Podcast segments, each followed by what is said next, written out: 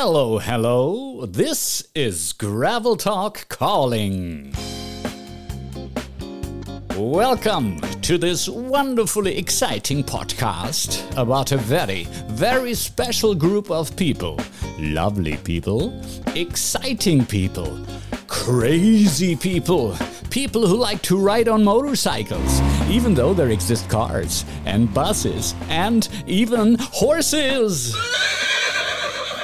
So, Gravel Talk is completely dedicated and devoted to those who like to spend hours on an uncomfortable motorcycle seat, eat canned food, and sleep on muddy grounds in a tent on an air mattress in the midst of severe thunderstorms. This species, to which I also belong with greatest pride, has deserved a podcast which portrays motorcyclists from around the globe. Just listen to them and dive into the magic of their stories. Our gravel talker today is Tracy Charles from Canada. Good morning. Good morning. Tracy is currently traveling the world on a BMW F700 GS. Actually, for the past year, she has been literally locked up in Colombia due to the pandemic. But Tracy takes this experience and many, many others with grace and true championship. In this episode of Gravel Talk, you will learn when and why Tracy decided to quit her ordinary Canadian life and hit the road. Also, Tracy shares a lot of interesting, funny, and also a bit scary stories she has experienced on the tour so far. So, come on inside and meet Gravel Talker Tracy Charles. Tracy, Tracy. Good morning. Wonderful. How are you? I'm good. How are you? Nice to meet you. Thank you. I'm I'm doing hey, fine. no problem. Thank you. It's cold here. It's warm there, I suppose, right? It's warm. It's actually a bit cool this morning. I'm I'm back up in the mountains, Uh-huh. and yeah, so I've had to put on my coat this morning, but the sun's on its way, and it'll be warm again. So you are in, in, in Colombia right now, South America, taking a tour. yes. So I had to leave the bike here when COVID hit. Mm-hmm. Uh, I was in lockdown for six weeks. I couldn't even leave the farm I was at as a foreigner. But then I went back uh, to Canada in May and, you know, spent months there, the nice weather riding, and then came back the beginning of December Mm-hmm. to my bike in Colombia. And at least in Colombia, I can ride around right uh-huh. now. I'm not stuck in a house in lockdown. Ecuador and Colombia both closed their borders again. Mm-hmm. They were supposed to open March 1st, but I wouldn't be surprised if it goes through till Easter. Mm-hmm. But like I said, yeah, I can ride around here. Colombia is huge. I've got beaches, I've got mountains, I've got the Amazon, I've got volcanoes, um, you name it. I can go see and ride around everywhere. It's it's been good. As long as I can get my visa renewed and everything else when the time comes. Tracy, when did this idea to travel the world on a motorcycle develop? uh, 10 years ago, actually, my husband died of brain cancer, and it totally changed my life in more ways than one. Um, you know, I started doing stuff I'd never done before. Uh, got my dive license. My girlfriend suggested her motorcycle license. I was like, okay. And then I don't know. I, I really sucked at riding a motorbike. I bought the wrong motorbike. Um, I was always dropping it, but I thought I was good enough to do his off-road course through Peru. So I did that, or not a course, but a, a tour. So I did that, fell in love with the GS bike, the adventure riding, went back home, traded in my bike, and started taking off road courses. Um, and then just, you know, YouTube, social media, you're seeing these people riding around the world. I was like, that would be really cool. Um, and then I really started considering it because uh, retirement was five years away. And then there was a big shakeup at my company, and they offered me a really shitty job or full pay to an early retirement just to get me out the door. And it was a no brainer for me. It was like, I'll take that full pay and I'm leaving. Talk to my daughter who was in university. Uh, and she was on board with me selling everything the house, the car, my clothes. So I don't own anything other than my bike and what's on my bike. So once the borders open again, where are you heading to next? When Ecuador opens, I'm going to cross in Ecuador and I'll do Bolivia, Peru, um, Chile, Argentina, back up into Brazil, Uruguay. And then I think once I hit Uruguay, I'll probably ship the bike over to Africa and, and start there. Um, then it's an easy access into Europe. I want to do all the stands. I want to do Russia, um, everywhere. Switzerland. You have to visit us. oh, absolutely. Oh, yeah. Europe, Switzerland, Norway. Oh, every everything, everything. Um, yeah, I just want to do everywhere. You're on the road all by yourself, right? You're doing it alone. Yes. Yes. How is that? Yeah. It's uh, it's surprisingly uh, amazing.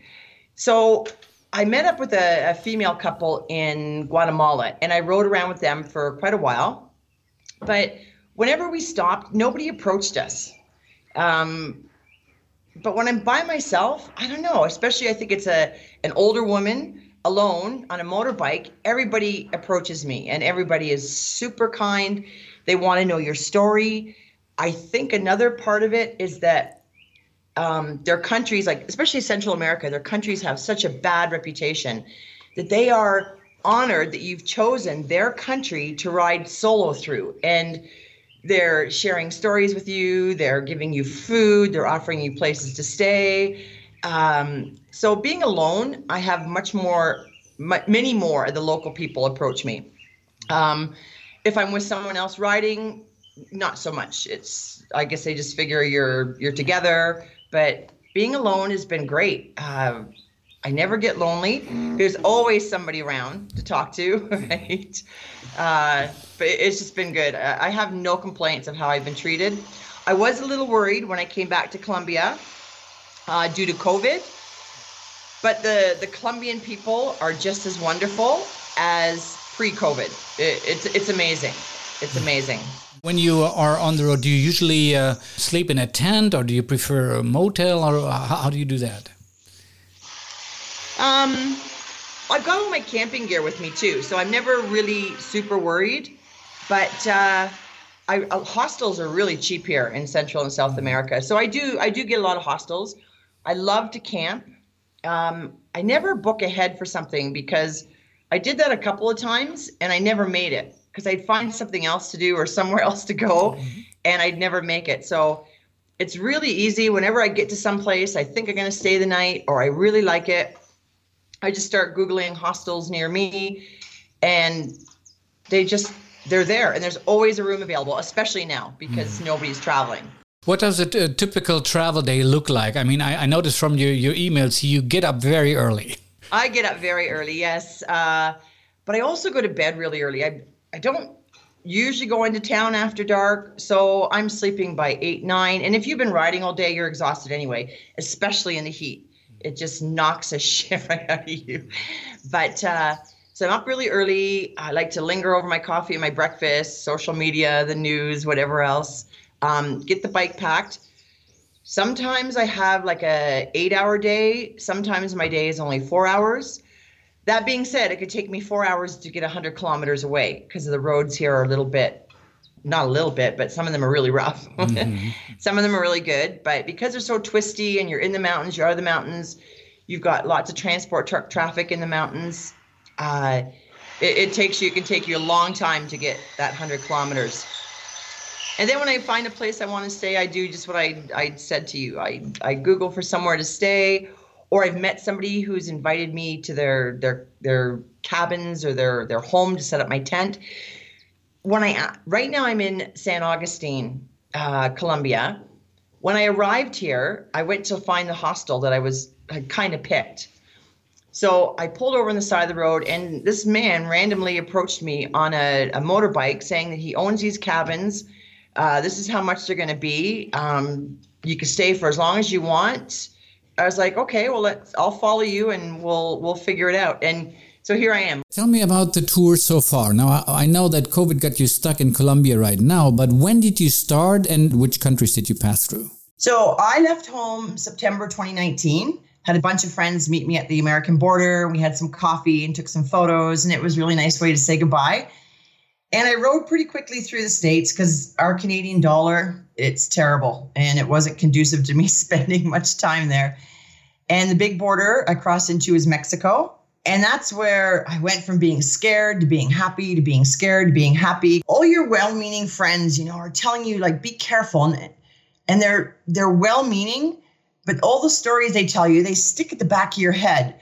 And then they come forward at the most inconvenient times. Like when you're going down this this crazy little tiny road and there's nobody around, all of a sudden you think of this story that somebody's told you and you're like, ah, now I'm scared again. Most times the scenery wins out for me. I, I get looking around and I just, is this is beautiful. I'm riding through Mexico. Amazing. So, Mexico, I spent almost eight weeks there. The next country was Belize. I didn't spend much time there. I'd, I'd been to Belize before, not riding a motorbike, but it just, I just kind of rode through it in a few days.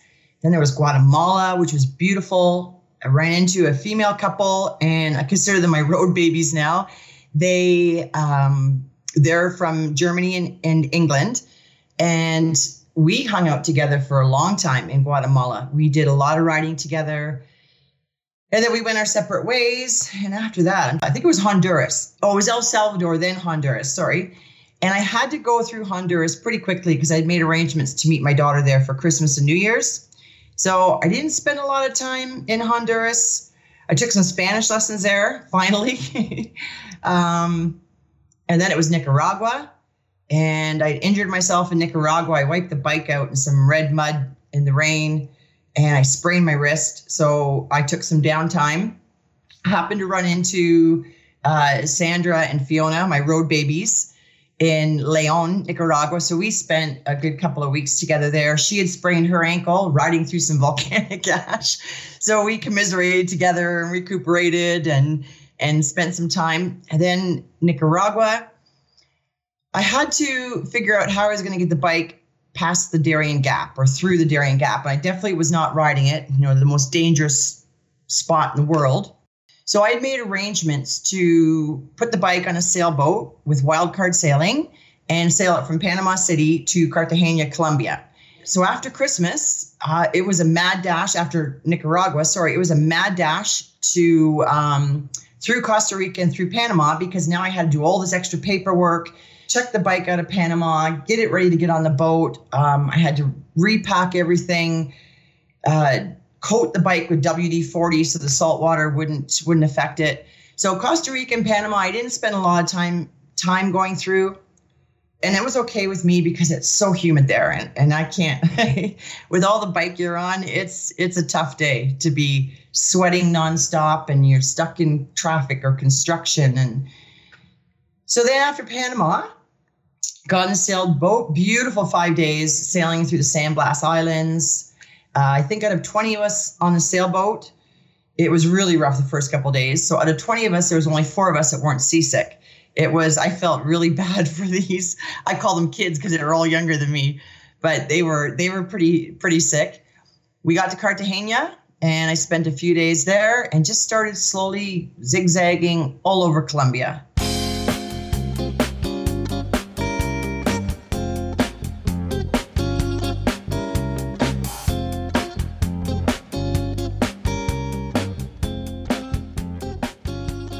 In Colombia, I knew that there was a virus that had started in China.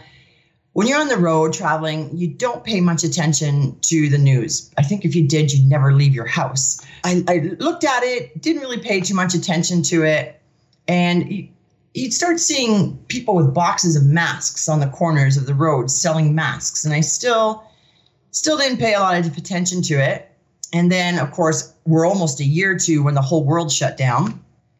I think it was Steel Horse of Colombia in a small town called Filandia had put a post out on Facebook saying, you know, we're open for business. They've been closed for renovations. We're open for business for travel stranded travelers right now. If you need someplace to stay, come come on down. So I was four hours away, sent them a message saying, I'm coming. And then I got to the border of the town and all hell broke loose. Uh, there was a roadblock, there was military, there was police, there were nurses, one doctor and they refused me entry. I actually did a short live thing because I couldn't Any Spanish I'd learned had just left my head. It was, they were shouting in my face, the one nurse. Um, I had no clue what was going on. Like, honestly, did not realize that at that day the world had shut down because you don't listen to anything.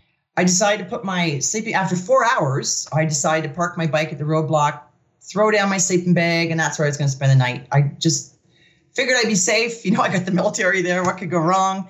I had a couple of warm beers in my bag and some snacks. I drank the two warm beers, crawled in my sleeping bag, and just as I was falling asleep, they came over and woke me up.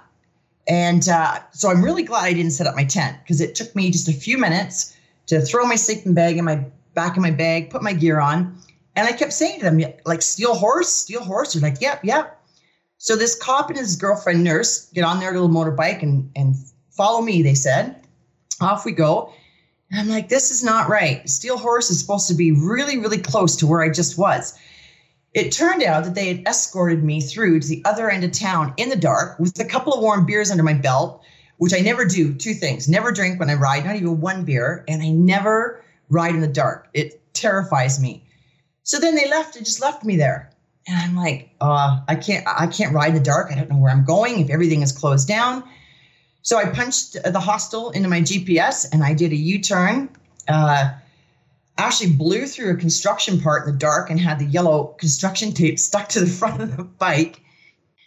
And I, I couldn't find this dark road that led to the hostel. And, and since then, I've heard that a lot of people that book this hostel, when they find out about the road going in, they they cancel because it's it's in hindsight, it's not as bad now. But um, so anyway, the, the owner just happened to call me, and I said I can't find this road. She goes, it's a little tiny road. It's pitch black and it's cut right into the middle of the mountain. Um, oh, oh my God, I, I can't find it. And then poof, there it was. I don't know how I saw it, but it was two kilometers. And I think I was crying by this time in my helmet because I was scared.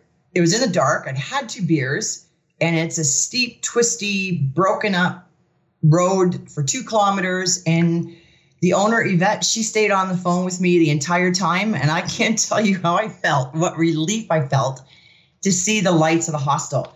Like honestly, I I cried so much trying to get down that road.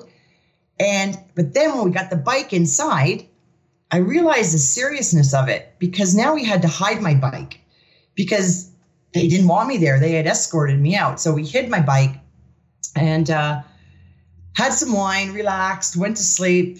And then the next morning, uh, next day, another traveler from the UK showed up he had no problem getting through the roadblock. I don't know what he said, but they liked him better than me. And I think they also had 24 hours to digest what had just happened, you know, the world closing down. Later in that day, a couple of more travelers were responding to the owner's um, offer for stranded travelers, and they were turned away. And at this point in time, the Minister of Tourism, she had gotten wind that we were at the hostel she called the owner and she was screaming. It was quite a long conversation with the owner and the Minister of Tourism. She threatened Yvette with fines, which the other traveler and I, Darren, we said we would split with you because it just, it was crazy. She was going to send police out. They were sending the tourism police. That's what they called it. They were sending doctors out to give us COVID tests. That we, you know, we might be kicked out of there. And it, so for a couple of days, we were in a mass panic. We were walking on eggshells. We were every time a car went by the farm, we were all like tense. And nobody in six weeks ever came out. No, no one. And but Yvette had to take down her posts on social media, um, her offer to help travelers. She had to take down a sign that said Steel Horse of Colombia on the farm, and she had to close for business. So basically, I guess we were kind of given the okay to stay there. Um, towards the end of the six weeks that I was in lockdown there, the mayor's nurse came out to see everybody's passports that was staying on the farm, and there was no there was no issue. And I was really fortunate because I was stuck. I say stuck, but I was on a farm that was five acres, nestled in the, the Andes Mountains, absolutely beautiful. But after six weeks, um, we weren't allowed as foreigners to leave the farm. Yvette was allowed to go in once a week. So I went from being completely independent to here's my credit card, there's my PIN number, take me out as much cash as you can because I'm going to have to pay you. Here's my grocery list, here's my personal list, here's my booze list. And poor Yvette, uh, once a week, she would spend hours in town uh, getting her supplies, my supplies, uh, and Darren's supplies, and bringing them back to the farm. And it just, yeah, it, we just kind of started getting bored towards the end of six weeks. And then Canada announced their last repatriation flight. And I thought, I'm going to try to get on this. And I'm glad I did because it was the last flight from Colombia. They had no more. So I booked it. And I think after I booked it, I started to cry because I felt like I failed on my journey. Uh, there were so many travelers out there that were going to stick it out. And yeah, I cried a lot. I, I defeated, maybe is a word I, I want to use. Uh, failed, defeated. Anyway, in hindsight, I made an amazing decision to go back to Canada. When I got back to Canada, I did my two weeks quarantine and suddenly, I'm allowed to go shop for myself. I can visit friends and family. I can travel within my my province, within my country a bit. And in Colombia, that wasn't allowed, I think, until September. And I spent the summer camping and just moto traveling through some of the provinces that were open to me in Canada. And then in November, everything started getting cold. It started snowing. We did a little bit of moto camping, but then I had to put the bike into into storage, and that's when I started getting really bored. I was in my daughter's apartment. There's no outdoor space except for a small, like, well, actually quite a big deck, but yeah. So my mind started going back to I got to I got to go back to to Colombia. I've got to get back there. But I also had some financial things in Canada that I was trying to wrap up so I would be self sufficient on the road. And all of a sudden, everything came together the first week of December. I think on December 2nd, I booked a flight back to Bogota in Colombia, let them know I was coming for my bike, and boom, uh, I was I was here. I was I was back here. And even though in Bogota, the city of Bogota, everybody wears masks. Actually, you see it a lot in Colombia, people wearing masks outside all the time, which is fine. This is I'll do whatever you want me to do. There was no there was no quarantine. I had to have a COVID test and fill out some forms online before I came here. But laid low for a couple of weeks, just making sure that I wasn't sick. I didn't pick something up on the plane. But it was nice to be able to get on my bike and just go again. Uh, and the people here were just as friendly as they were pre COVID. That was a huge concern of mine that they would be suspicious of foreigners because when COVID first hit here, you heard so many stories from different travelers that they were being treated poorly or unfairly by the locals because they were suspicious of foreigners. Every country said, no, it's a foreigner coming into our country that's brought this virus. And I had no issues. They they were super kind, so happy to see me, helpful. Uh, incredible. It was just incredible to be back. And now, um, my I've just renewed my permit for my bike, which is good until May 25th. Myself, am good here until June 6th, I think it is. But I was told this is the last time I can renew my bike permit. So, uh, come May 25th, I have to have my bike out of the country. And I'm not panicking yet because I still have a couple of months to figure something out. I'm hoping to find a transport truck company that will take it across the border into Ecuador. Will I fly in? Or maybe I could find an airline that will fly my bike with me in. There's a couple things I can look at, but again, I'm not going to panic yet because I have a couple of months to figure this out. What are some of the uh, craziest experiences you've had so far on the road? I mean, you already mentioned some. Maybe there's one or two uh, that come to your mind. Oh, there's yeah, there's definitely been a couple that I, I don't think I've even told anybody. So you're going to be the first one to find out. I was in uh, I want to say Nicaragua, and I was leaving leaving my hostel, and you know Google Maps, and Google Maps is it's a hit and miss, and it told me to turn up this really narrow narrow little street, and in Central America, the streets go straight up or they go straight down. It, it, they're insane. So, but there was people walking. So I just laid on the horn and I gun, you know, twisted the throttle. I get to the top and it's a dead end. And I put both my brakes on and my bike is sliding. And now I'm stuck. So I just I just tipped the bike over. It got stuck between the house and the wall. And the whole town came out to look at me and a bunch of guys got my bike and they got it back down but it was google maps telling me to take this street and it wasn't a street it was actually a sidewalk i'd ridden up on and yeah so it was quite an experience another time um, I'd, I'd sprained my wrist in honduras i dropped the bike in some red mud and i sprained sprained my wrist so i decided to turn around because it was still a long way up the mountain in this red mud in the rain and I was riding down. I come around a curve, and there's a big dump truck sitting there blocking the road. So I hit my brakes and I went down again. It's pouring rain. So the guy that owns the dump truck helps me pick up my bike, and we're just standing there waiting for someone else to come and help us because the bike kept sliding down the road in this mud. And these two kids, I'd I call them kids now, but I'd say they were maybe in their early 20s. They come down in a pickup truck and the one guy's dressed in really nice uh, work work attire, but he has offered to get my motorbike around this dump truck through the mud for me. And I'm like, my, my wrist is hurting. I'm okay, go for it. You know, if you think you can do it. And then he gets around the truck. I get in the pickup truck. We get around the, the dump truck.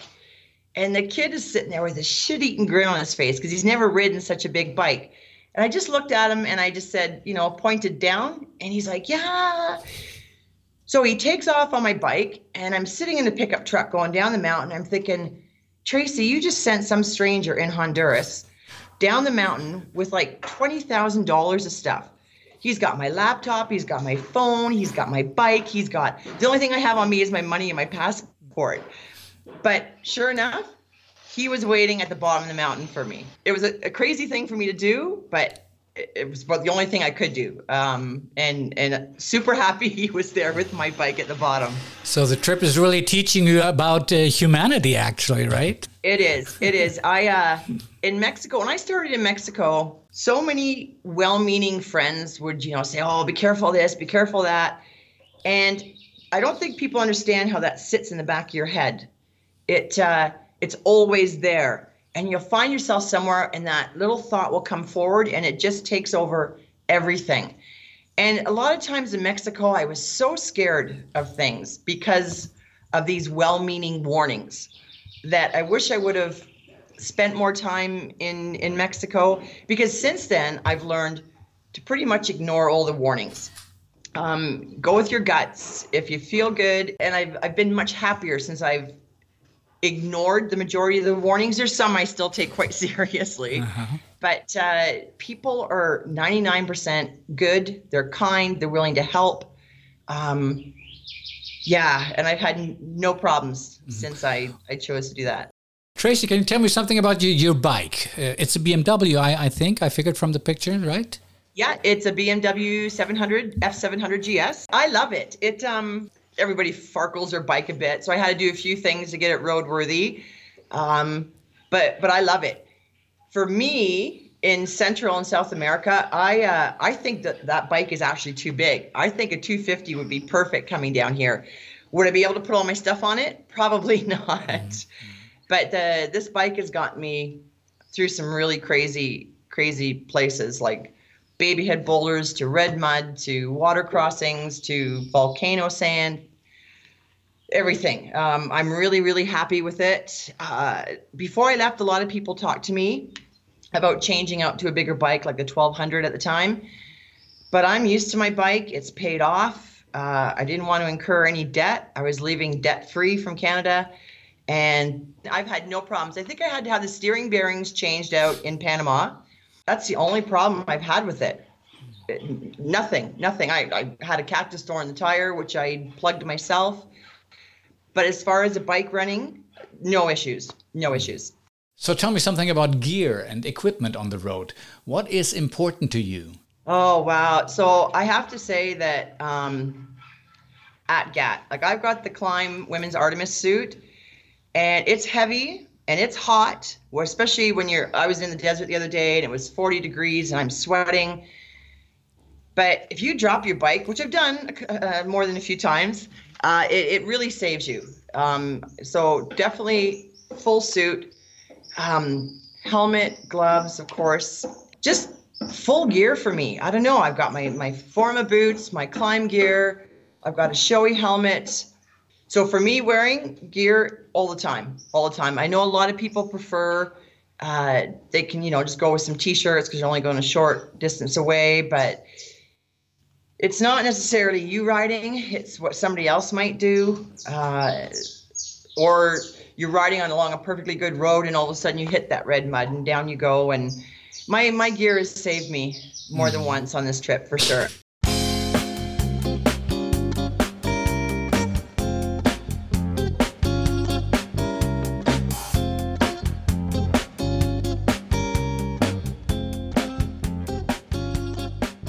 Hey Tracy, it's been a couple of weeks since we last talked. I hope you're doing okay. And before you tell me where you're at and what you've been experiencing, let me wish you a good morning.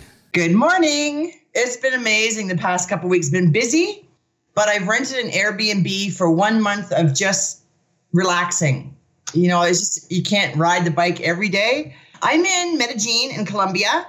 Um, yeah, a lot has happened the last few weeks. I, I started off in the bike to go one place, and the bike kind of broke down on me.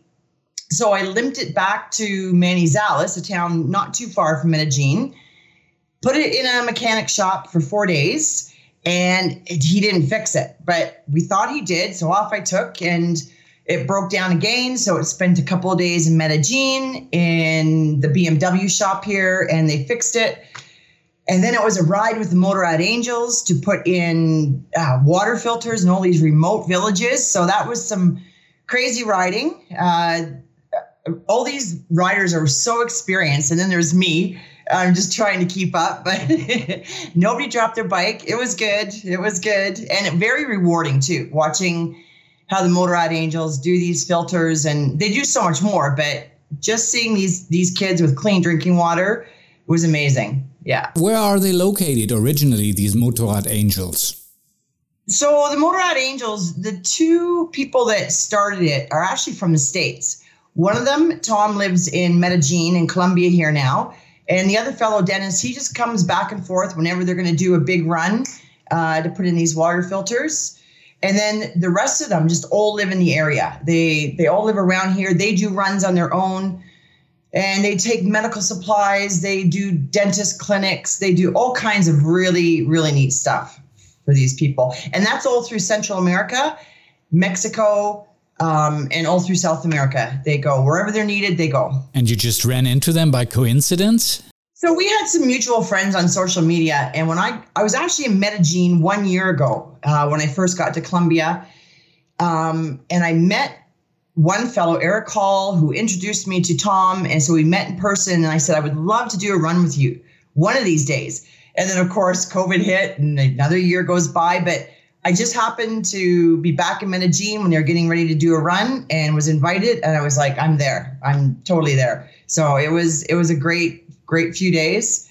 Uh, I learned a lot. so it was good. But Tracy, tell me why motorcycle? I mean, it could have been polo or golf or I don't know, you know, driving a, a fancy car. Why motorcycle? So when I went to my first uh, motorcycle rally, it was it was in uh, the states as well, and that's where I really learned what we could do on motorcycles, and that's when I got to meet the moto community as as we know it now, how amazing they were, the amazing women riders out there, um, how much knowledge they have, the stories they shared. They made me believe that I could do anything. And I'd met some people that had some women that had ridden through Central and South America with their spouses or solo. And I was like, that that's really cool. So that that kind of stuck in my head. Um, and with a motorcycle, there's that community number one. Number two, it's feasible to I love traveling. So it's feasible to travel around the world by a motorcycle instead of flying or having a big motorhome. it's just feasible for me. And being a solo female rider, I found all through Central and South America, the locals want to take care of me. Uh, number one, they they are amazed that I'm riding alone in their country, especially some of the countries that have such a poor reputation.